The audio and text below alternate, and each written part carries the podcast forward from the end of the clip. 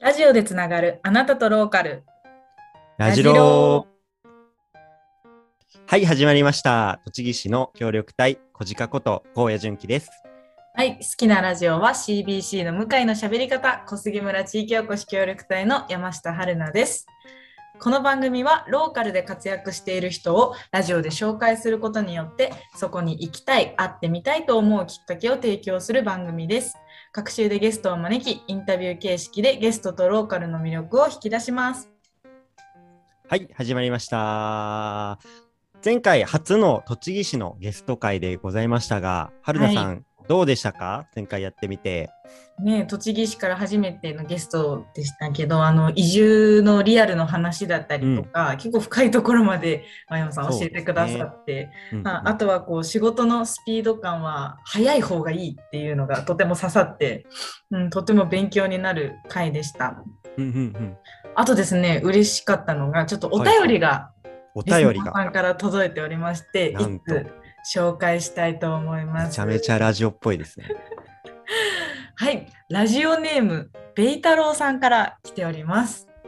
はい。いつもラジオを楽しみにしてます。いろんな田舎があって、いろいろな関わり方、いろんな田舎での楽しみがあり、人生の幅を広げてくれたり、想像するだけでも行きたくなるような番組で、各週金曜日が楽しみで仕方ありません。前回、栃木市のいいところは人ですという話題になり、具体的にどんな人が多いという例が出て、かなりわかりやすかったです。ぜひ今回は小菅村のターンということで、どんなとこが良くて、どんな人が多いのかお聞きしたいです。よろしくお願いします。と、お便りが来てます。すごく真面目ないいコメントですね。ねえ、ベイ太郎さん、ありがとうございます。栄太郎、YouTuber の方でしたっけ？そうですね、ちょっとこのことについては深くは触れないんですが、小杉村にとても関わりがある方なので、いつかゲストに来てほしいなと思っております。こんなお便りが来ました。ありがたいですね。そういうお便りまでいただいて。うん、小鹿さんはどうでしたか？前回。そうですねな あの内容というよりもあの音質が良くなったねっていうまあ 大事ですからね。いただきまして、僕あのマイクを購入したんですよマイクを購入したのでうん。ちょっと音質はよく今回も提供できるかなと思うのでうん。ぜラひジオは音が命ですからね。そうですねうん。ちょっとただでさえ鼻声なので あんまりいい声じゃないんですけど、はい、年中鼻声ですから。年中鼻声はどうにかしたいようね。ん。まあそんなことはさておき。はい。はい、今日もゲストの方来ていただいているので、ちょっと紹介をしていただけますか、はい、小菅村から福田敦美さんが来てくれます。福田さん、よろしくお願いします。お願いします。よろしくお願いします。お願いします。よろしくお願いします。では、ちょっと、はい。簡単な自己紹介をお願いします。名前と出身地、し今のお仕事と、あと趣味を聞かせてください。はい。えっと、小菅村の福田敦美と言います。出身は、えっと、群馬県の藤岡市でです。で、はいえっと、仕事は今、えっと、小菅村にある、えっと、村の会社、株式会社源っていう会社があるんですけど、そこの会社の事業ディレクション部っていう部署でお仕事をしてます。でもうんこの、まあ、会社は道の駅小菅とか小菅の湯とあとフォレストアドベンチャーとか村のこう観光施設を運営している会社なんですけども、まあ、そういう施設の運営とは、まあ、一歩離れたところで、まあ、あの観光の情報発信であったりとか、まあ、そうですね情報小菅村のことを知りたい人と情報をつないだりとか、まあ、あとは村内にこういろいろ点在している、まあ、情報とか、まあ、いろんな資源をこうつないで、まあ、発信したりとかなんかこうサービスにしていくみたいなところを、えっと、やっている部署で働いています。はい。でえっと、そうですね、趣味、このラジオをあの受けた時から趣味をずっとなんて言おうって考えてるんですけど、そうあのちょっと趣味という趣味はちょっとなかったので、ハマってることなんですけど、とりあえずハマってること2つあって、まあ、1つは最近ちょっと、あの、はるちゃんには言ったんですけど、日本酒にちょっとハマって、始めていてあのはい全然まだ詳しくはないんですけど、うんあのなんか無性に飲みたくなって最近。え そういやそうもともと好きだった。うん。そうお酒は詳しくないけど好きで、まあ、でもここ1年ぐらいかなちょっともうお酒あまり受け付けない期間があってうん、でずっと飲んでなかったんですけどなんかほんと最近そうだ日本酒を飲もうみたいな感じで 思い立ってあの結構あのそんな量は飲まないんですけどなんか料理しながら飲んだりとか、まあ、ちょっとそうなって 楽しんでますっていうのとあと最近ちょっとタブレットを買ったんですよ。うん。タブレットあのいじるを買って、まあ、何をするわけでもないんですけどなんかこう雑誌とかを Kindle でこう読んでこうなんか美容のコーナーとかやたら見てちょっとこう意識を上げているところです。そんな感じです。いい趣味ですね、二つとも。ありがとうございます。ありがとうございます。うんこんなで大丈夫ですかね？ちょっとゆるすぎた。大丈夫。いやいやいや全然大丈夫です。あの、激ゆるラジオなので、そう、激ゆるそれでラジオで通通ってるので、はい、全然大丈夫です。はいそんまあ。そんな福田さんなんですけれども、はいまあ、お仕事の方は今、村の会社で、うん株式会社源で働かれてるっていうお話を聞いたんですけれども、あの、もともと地域おこし協力隊でこう小菅村に入ったっていうところをお聞きしているんですけれども、はい。はい、協力どどうしてこう協力隊になったのかっていうところのこう理由伺えればなと思うんですけど、はい、うん。ちょっと長くなっちゃうかもしれないんですけど、はい、協力隊2018年に協力隊になって今年の6月に卒業したんですけど、うんまあ、一番のきっかけは今の上司にあたる方から仕事を紹介してもらったっていうのが、まあ、一番の理由で、まあ、一応ちょっとそこに至るまでになんかいろいろあったんですけど、はい。ちょっと大学時代まで遡ってもいいですか？はい、はい。あの、ぜひぜひ遡ってください。い。どんどん遡ってください。であそう。で大学時代に私あの実は小菅に出会っていて、うーん。大学の4年間あの小菅の、まあ、特に長作集落っていうところうん。によく通っていたんですけど、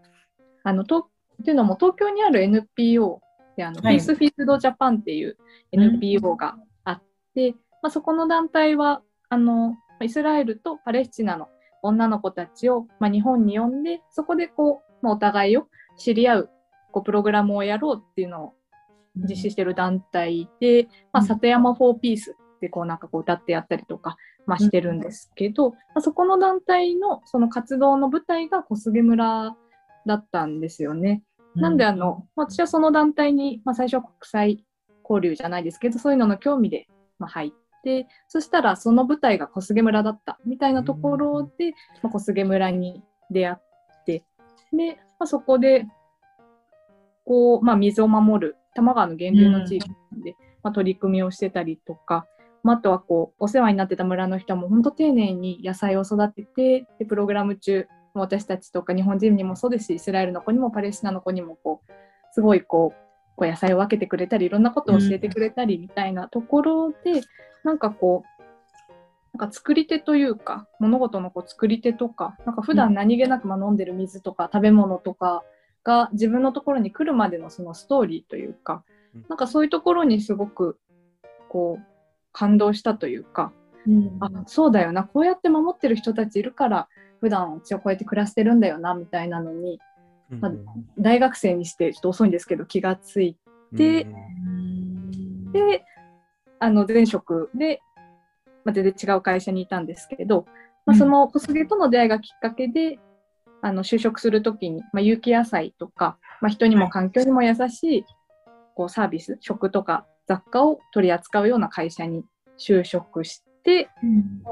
でそこで働いてる時に今の小菅村のその上司仕事の上司にあたる人に今こういう仕事しててあの、まあ、こういうあの仕事あこういうなんだろう新しい事業やっていくからうん。一緒によかったらやらないっていうふうに声かけてもらってはい。あなんか今かも。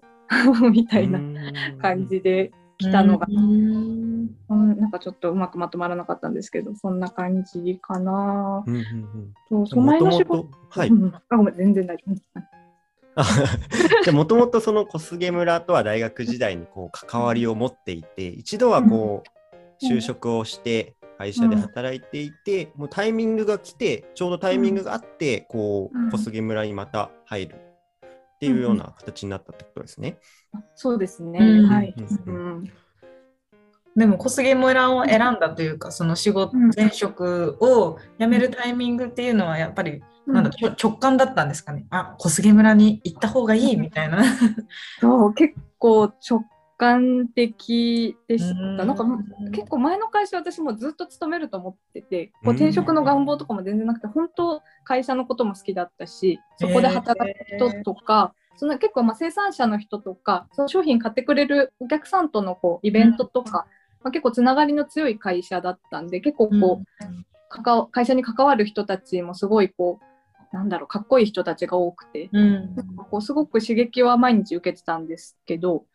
まあ、仕事はす仕事というか会社はすごい良かったけどなんか一方で自分の暮らしに目を向けた時にあの、まあ、千葉で暮らして、まあ、千葉とか東京に通ってたんですけどなんかこうなんだろうな仕事とか普段触れ合う人はすごいかっこいいけど自分の暮らしどうだろうなって思った時に、なんかこううんこれでいいのかなみたいなうん感じの、なんだろう。こう言葉ではこうとか仕事ではこういいもの売ってるけど自分が普段食べるものとか暮らし方とかは結構雑で、うん。なんかこれでいいのかなみたいなちょっと自分の中で矛盾があって、うん。でもなかなかそのと、まあ、都会って言っても千葉なんですけど都会で暮らす中でそれを自分の中でこう軌道修正できなくって、うん。なんとなくこうそれで暮らしてたんですけど、まあ、そんな時にこう話があったんで、うん、なんかそれで直感でなんか仕事もちょっとやってみたかったし、うん。なんかこう変えるチャンスかもみたいな感じで、うん。まあ、でもほぼ勢いですけど来ちゃいました。うん。まあ、タイミングがタイミングと勢いって言いますからねそういうのは。ううん。うん。まあそれで小菅村にこう入って協力隊として3年間ですかね、活動していたと思うんですけど、協力隊期間中のこうお仕事ってどんなことをやってたんですか、うんそうですね。仕事は、えっとまあ、主に情報発信をメインでやらせてもらってて、えっと、小菅村にあここすげっていう情報サイトがあるんですけど、はい。まあ、そこのサイトの運営であったりとかあとは、えっと、ツアーの企画とか販売からまあ同行するとこまでやらせてもらったりとか、まああとはちょっと村づくりのお手伝いでこう村にポイントカードこういろんな施設で泊まるポイントカードがあるんですけど、まあちょっとそういうのの運営をお手伝いしたりとか、まあ、そういった観光関連のことをやってました。うんうんうんうん基本的にはその今の源さん株式会社源さんの、源さん？人みたいです。人の名前。株式会社源のこうお仕事とこう、うんお仕事の一部をこうやっていったみたいなそうですね。形に近いんですかね。うんうん、その形に近いです。なんか今日制度としては協力隊を使ってるんですけど、あの所属はその源。うん。で、あののお仕事をやってるので、まあ、き基本今の仕事と変わらないようなことをプラスでまあちょっと余力があって、まあ、少し自由に動けるというか、あうん。の会社員とはまたちょっと違った。ちょっとこう村の工業時行きたいから行ってきますとか、村の人にこう話聞きたいから行ってきますみたいなのがちょっとプラスされてるような。はい。へー。うんどんな村のお仕事があったんですか？何したかな？いやでもこう地味なとこだとはるちゃんも言ってるかもしれないけどあの地区清掃道掃除とか、そうですね。小菅村の中では集落ごとに地区清掃があるんですよね。ん。そうですね。そう。なんかそういうのに参加したりうんとかかな。かな。うんうん。ちょっとそういうのにも参加させてもらってました。うんうん。まあこう3年間協力隊っていう、まあ、任期があったと思うんですけど、まあ、その中でこう印象に残った、うん。まあ、小菅村の出来事だったりとかってありますか、そうですね。ちょっと協力隊のお仕事の話になっちゃうんですけど、はいはい。そのつそう企画とかのところで、えっと、小菅村人生き生きツアーっていうこうツアーの、うん。こうまあ、き企画はあの他のメンバーがもともと考えてたものなんですけどやらせてもらったことがあって、まあ、そのツアーっていうのが、基本はあのツアーっていうとこう村外から人呼んでっていうのが、うんうん。あの主になってるんですけどこのツアーはあの村のおじいちゃんおばあちゃんと一緒にこう日帰りで外に旅行に行こうみたいな企画でして、うんそうそれがすごい印象に残ってますね。来た来た年かな？来た年か来た翌年？来た年の秋か？来た年の秋からちょっと関わらせてもらってそういろんな、県県内の3 5回4回ぐらいか。4回ぐらい開催したんですけど、うん。おばあちゃんたちと県内のいろんなところ行って、なんかこう、へーの中で 歌ってるのを聞いたり 一緒にご飯食べたり。あしたのがすごい印象的でしたね。あ、へえ、なんかそうですね。あれですね、社内旅行みたいな感じ。あそう。そう。皆さんにもその源が運営されてる「ここすげえ」というウェブサイトをぜひ聞いてる皆さんに見てほしいんですけど ありがとうございます。ウェブサイトの名前が「ここすげえ」っていううん「こすげ」と「ここすげえ」にかかってるんですよねあっちゃんさん。うん、そうです。うん、そうです。めっちゃ宣伝してくれる。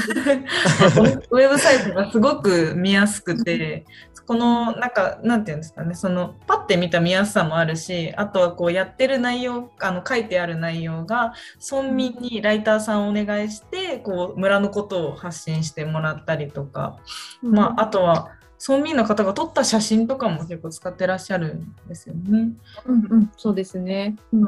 こういろんな、うん村の人たちに関わってもらえるといいなと思って。うんうんだから本当村全体で作ってるウェブサイトという感じがしてみんなこうそ小菅に行きたいなと思ったらこの「ここすげ」を見れば結構あの分かる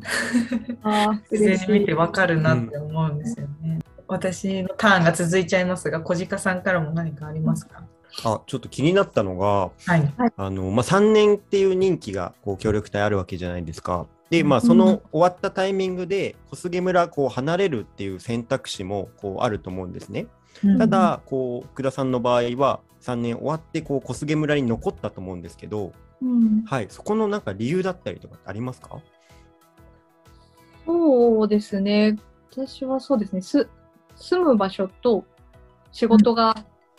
良かったからかなって思って、うん良かったというか、うんここでやり続けたいなって思ったからかなと思っていうんて、まあすごいあの声かあの小菅来るきっかけになったその声かけてくれたもうあの上司の人がすごくこう調整してくれて、ちゃんとこう3年後も安心して、あここでしばらくちゃんと仕事できるなってこう思えるところまでしっかりこう整えてくれていたので、まあ、そこの仕事をやっていけるっていう安心感と、あとはそうですね今こう住んでるところとか、うんまあこう周りにいる、まあ、ご近所さんだったり仲良くしてくれる人とかとこう一緒に暮らしていきたいなってこう思ったっていうのでそうですね離れようっていう選択はとりあえず出なかったですね。そうなんですね。ううんんでもやっぱりそこの仕事っていうところが福田さんにとっては大きかったかもしれないですね。仕事がこうあったからこそこう残るっていうこう選択になったっていうところはお話をしていて伝わってきましたね。ううんん。ううん。んそうですね。うん。うん。その前職を辞めて千葉から小菅に飛び込んできて、その千葉の時に悩んでいた自分のこう食生活とかそういった、あの環境っていうのは改善されたっていうかいい方向に進みましたか？小菅で。そうです。あの、マシになったかなって。そう、もう来た当初は正直、まあ、あの、なんて言うんだろう、もう、外、こう、周りにあるこう自然がめちゃくちゃいいじゃないですか。こう、もう山に、あの森に囲まれてて空気も美味しいし、なんかまあ、そこでまずこう、こうクオリティオブライフが上がったかなっていうところと、おーそう。ですね。ね。まあでも来た1年目の時はこうもうツナ缶にマヨネーズ入れてビール片手に食べたり。しててでそれをみあの遊びに来てみたこう女の子の友達がいたんですけどその子が「あもうそんな食べてるんだったらもう食べに行こう」って言ってそんなのあの中華屋さんに引っ張ってってくれあたうんとかいうのもあったんですけど、まあ、少しずつ、まあ、小さくあの今の住んでるとこが集合住宅みたいなところなんですけど、うん。そこの大家さんがやってる畑ちょっと借りてまあ、下手くそですけど、うんお教わりながらちょっと野菜育ててみたりとか、まあ、少しその野菜とか、まあ、小菅でいただいたなんかものでちょっとご飯作ってみたりとか、まあなんか本当、なんだろう。きっとこう千葉に行ってもできたことなんでしょうけど、まあ、そういうなんか当たり前のところをこうなんだろう。少しずつ大事にできてるっていうところではこう良かったかなってちょっと変わったかなとは思いますね。うん。うん。いいですね。生活の質がどんどんどんどんどんどん向上していってるってことですね。私もそうすどうるのそうなのかなと料理は苦手なんですけど、うん素材がいいからあの、うんやってます。なるほど。じゃあちょっと最後になるんですけど、はい。はい。あのちょっと皆さんに聞いている質問なんですけど、福田さんが思う小菅村の魅力教えてもらってもいいですか、そうですね。あの前々回のあの圭一さん、青柳さんはい。もおっしゃってたんですけど、やっぱりこう私も人人かなってうん。思ってうん。いて、そうですね。うんなんかこう、まあ私はこう移住者目線ですけど、なんかこう移住者の自分のことをすごくこう気遣ってくれる人たちがいたりとか、なんかこう、よそ者でもこう受け入れてくれるこうマイマインドというかそういう人がうん。なんかこう多いなっていうのはすごくこう来てからありがたいなってうん。思いましたし、あとはなんかこうそのこのさっき言った680人ぐらいの規模感の中でこういう人たちがいるからこそこう助け合ったりとか、お互いの顔が見えたりとか、まあ、こう一緒にこう助け合って暮らすみたいなところはすごく素敵だなって日々思いますね。うん。あはそうですね。あの私もともと千葉とか、まあ、群馬の出身で、まあ、関東で暮らしてたので、まあ、東京から2時間でこの環境、小菅のこの、まあ、自然がうん。豊かな環境に来れるっていうこの距離感うん。もすごい個人的にはいいなと思っていて、そう今はまあコロナでなかなか外出る機会ないんですけど、まあ、あの東京になんかこうなんだろうなこう刺激が欲しいなとかなんかこう小菅じゃない人とこう交流したいなって思った時にまあ東京出て、まあ、人に会ってとか、まあ、なんか新しい発見してとか、うんまあそういうのも結構できたので、うんまあこうそうですね、うん、そういうところもいいなって思ってます。なんかあとちょっと印象的だったのがこう結構うちを大事にすると言いますかこう村の人だったりとかに対しての思い入れだったりとかすごく福田さんは強いんだなっていうところは感じましたね。結構そうなんだ。はい。うん。協力隊の方だとやっぱり外に発信するとか僕なんかもそうなんですけど結構外に外に行っちゃいがちなんですけどそういううちを大切にするっていう考え方すごくあの勉強になりました僕もちょっと見習いたいなっていうところで すごく大事にしたい考え方だなって思いました。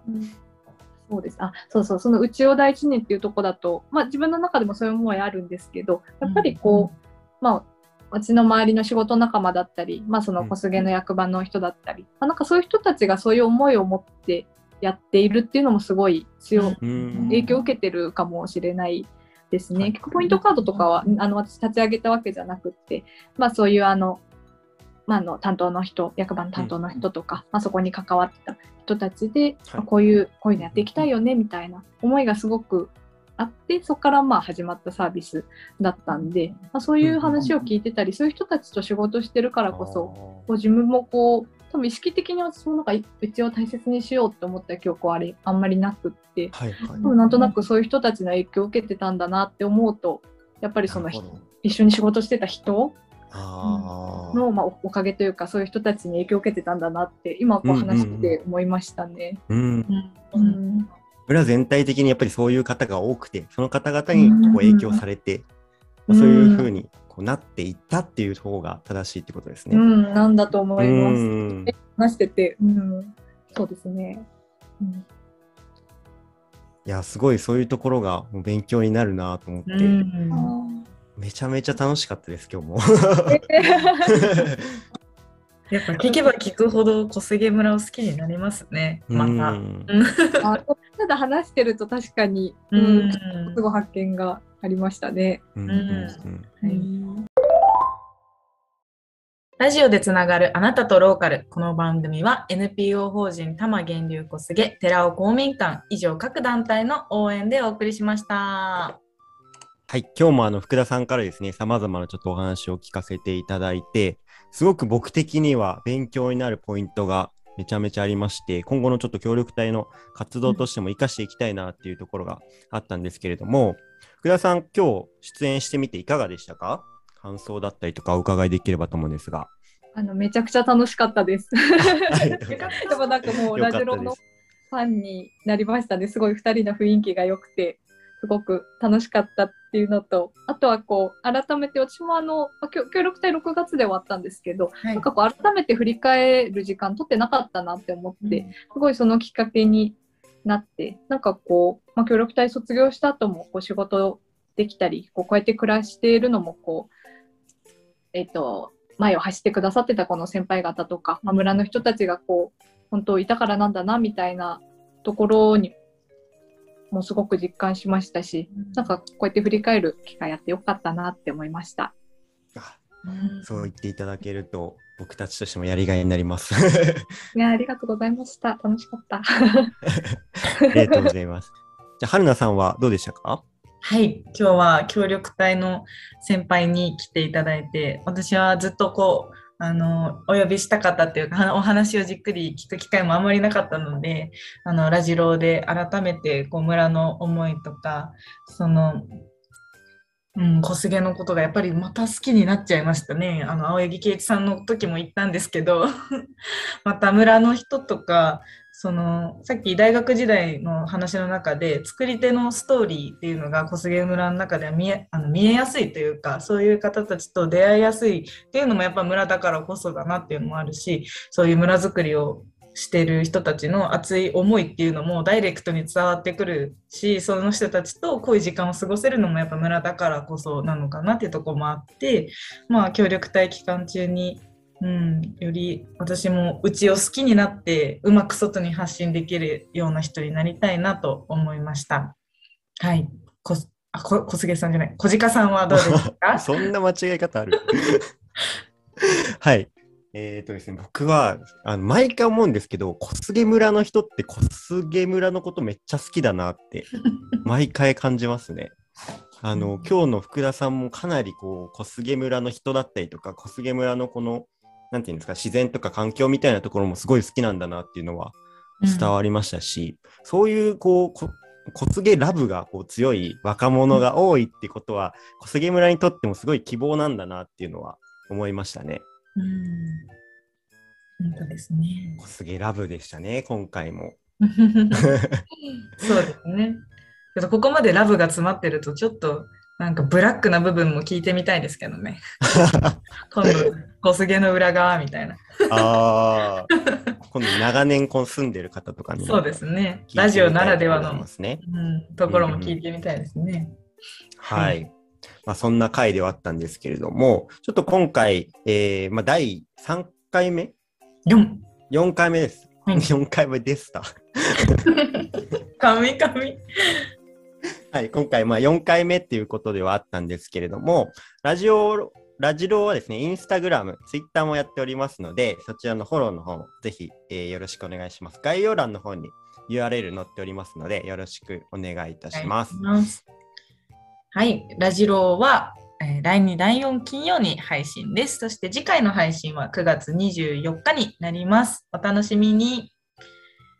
それでは、またね。またね